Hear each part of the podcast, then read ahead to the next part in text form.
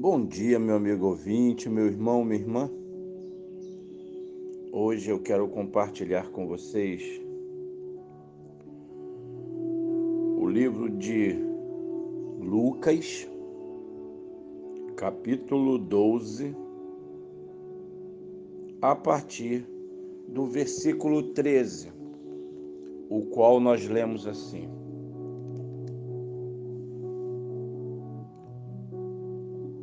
Meio da multidão, alguém pediu: Mestre, ordene a meu irmão que me dê uma porção justa da herança da família.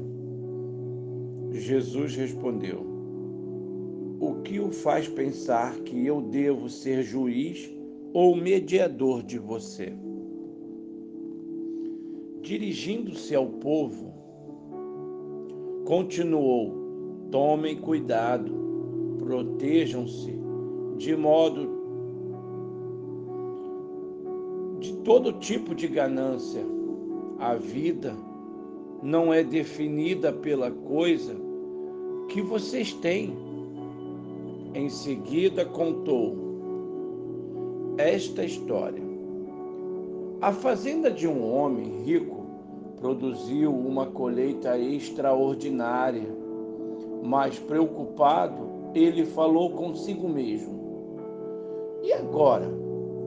Meu celeiro não é grande o bastante para guardar esta colheita.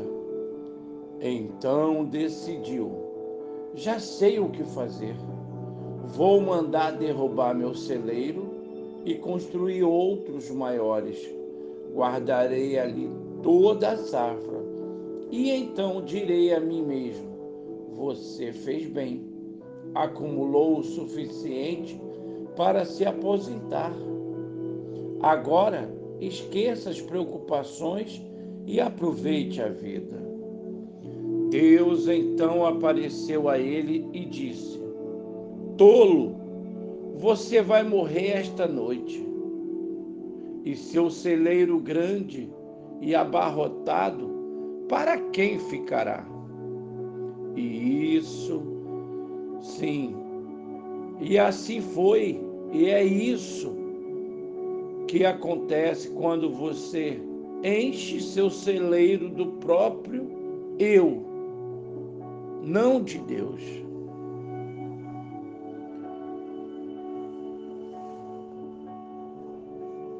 Vejam,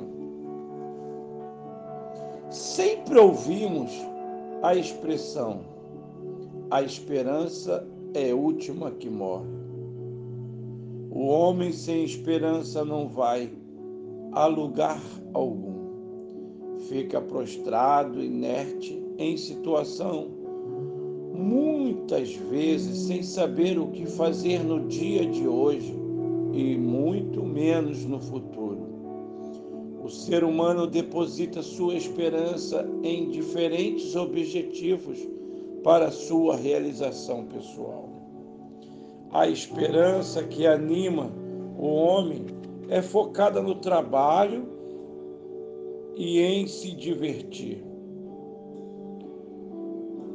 O que predomina são as coisas passageiras que dão satisfação imediata, acabam e ficam para trás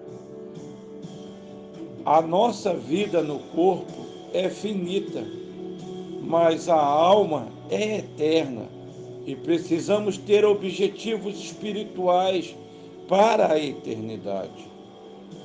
Um homem conversava com Jesus e ouviu dele uma história sobre alguém que pretendia ampliar seus depósitos e ter mantimento e bens para toda a sua existência.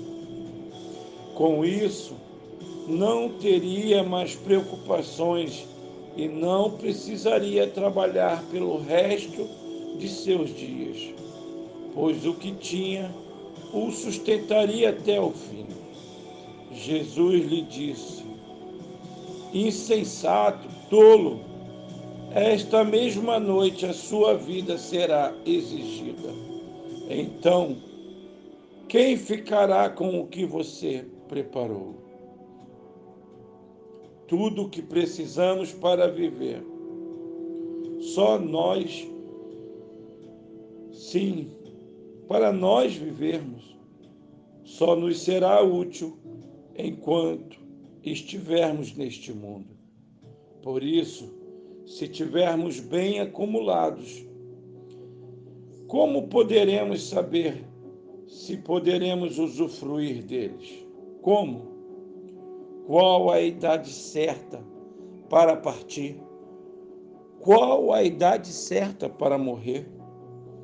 Jesus explicou que deveria buscar, antes de qualquer coisa, o reino de Deus e todas aquelas coisas que eram sua esperança seriam acrescentadas. Quando ligamos o nosso espírito a Deus pela fé em Jesus, passamos a ter como esperança